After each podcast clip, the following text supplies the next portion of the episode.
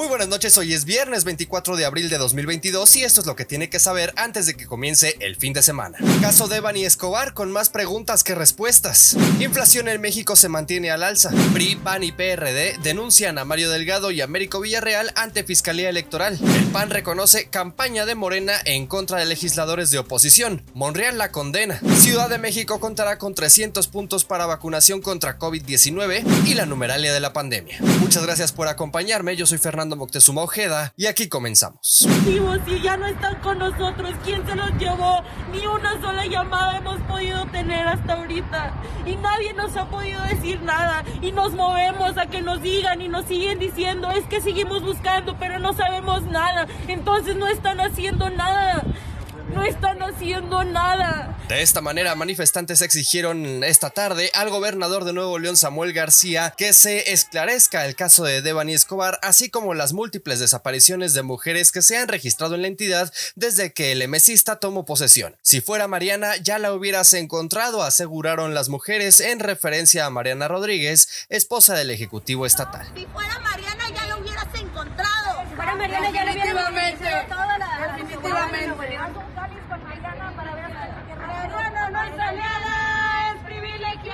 Devani Susana Escobar Basaldúa, de 18 años, fue reportada como desaparecida el 8 de abril y la noche de este jueves fue hallado su cuerpo en una cisterna al interior del motel Nuevo Castilla. Cabe recordar que Devani fue vista por última vez en el municipio de General Escobedo, en Nuevo León, en la colonia Nueva Castilla, luego de bajarse de un taxi de aplicación en la carretera Monterrey-Nuevo Laredo. El 12 de abril, la Fiscalía General de Justicia de Nuevo León detuvo a una persona identificada como Jesús, de 45 años, presuntamente involucrado en la desaparición. Respecto al taxista, el vicefiscal explicó que, de acuerdo con información recabada, no han encontrado motivo para detenerlo. Esto a pesar de que Mario Escobar, papá de Devani, aseguró tener pruebas de que su hija fue acosada por el conductor. Sin embargo, el fiscal de desaparición de personas dijo que no había delito que perseguir. Gracias. ¿Y, y mi hija está muerta?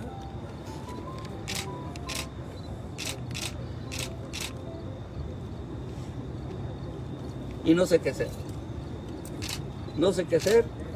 En este sentido, el presidente de la Suprema Corte de Justicia de la Nación, Arturo Saldívar, llamó este martes a la acción urgente ante la tragedia colectiva provocada por este caso. A través de su cuenta de Twitter, el titular del Poder Judicial aseguró que el dolor por cada mujer y niña muerta o desaparecida toca lo más profundo del corazón de México. Urge tomar medidas urgentes y eficaces para detener esta tragedia colectiva. Todas las instituciones debemos asumir nuestra responsabilidad y actuar en consecuencia. Ni una menos, escribió el magistrado. Al respecto, diversas colectivas convocaron a protestar este fin de semana para exigir justicia por Devani y todas las desaparecidas. En el caso de la Ciudad de México, la cita es el domingo 24 de abril a las 14 horas en el Monumento a la Revolución, con rumbo al búnker de la Fiscalía General de Justicia en Valderas. En este momento, el cuerpo de Devani ya es velado.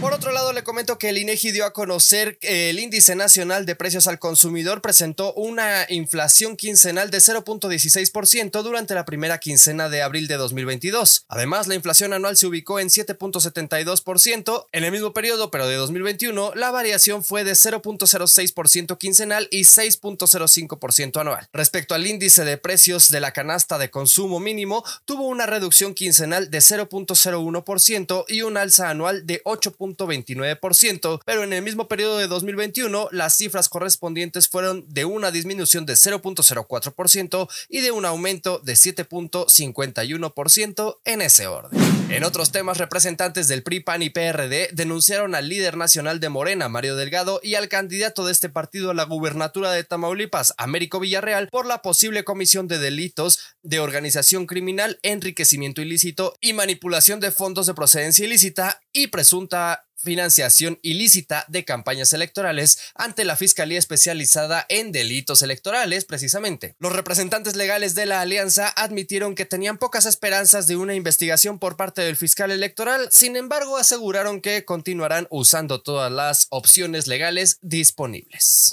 En este contexto, diputadas y diputados del Partido Acción Nacional aseguran que las agresiones que han sufrido algunos miembros de su bancada por parte de Morena les recuerdan a lo que tuvieron que combatir con el viejo PRI Se dice en la bancada que lejos de estar preocupados, se sabe que esto fue una reacción de Morena ante la pérdida del apoyo ciudadano, por lo que tienen que recurrir a la violencia. Al respecto, el coordinador de los senadores de Morena, Ricardo Monreal Ávila, criticó la campaña de su partido contra los diputados que votaron en contra de la reforma eléctrica e insistió a sus compañeros de partido a actuar con calma y cautela, ya que solo están obstruyendo los acuerdos en el Senado de la República. Yo fui opositor y fui maltratado. Ahora que soy mayoría no hago lo mismo con la oposición. Los respeto y los escucho. Los atiendo aunque no coincida con ellos, aseguró el Zacatecano. Ya casi para despedirnos le platico que cerca de 300 puntos de vacunación contra el SARS-CoV-2 serán activados en la Ciudad de México en lo que resta de abril para la población que los requiera, informó Eduardo Clark, director general de Gobierno Digital. Anunció que se sumarán 122 puntos móviles a las cuatro macro sedes ubicadas en Censis Marina, Sala de Armas, Boca 7 y el Centro Cultural Jaime Torres Bodet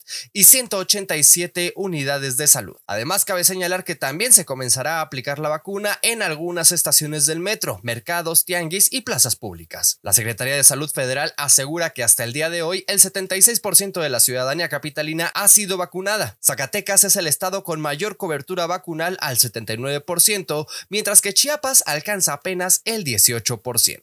Ya para despedirnos le platico que hasta el día de hoy México acumula 5.732.712 contagios y 324.060 defunciones por COVID-19, de las cuales 27 se registraron en las últimas 24 horas. En este momento se reconocen 4.273 casos activos de la enfermedad. Por mi parte es todo, por favor no bajemos la guardia, cuidémonos y cuidémonos en todos los sentidos. Yo soy Fernando Moctezuma Ojeda, arroba Fermoctezuma o en Twitter y fermoctezuma.news en la web. Si así me lo permite, la próxima noche de viernes nos escuchamos en este mismo espacio. A nombre de Adrián Ojeda Román le deseo que tenga un estupendo fin de semana. Pásela bien.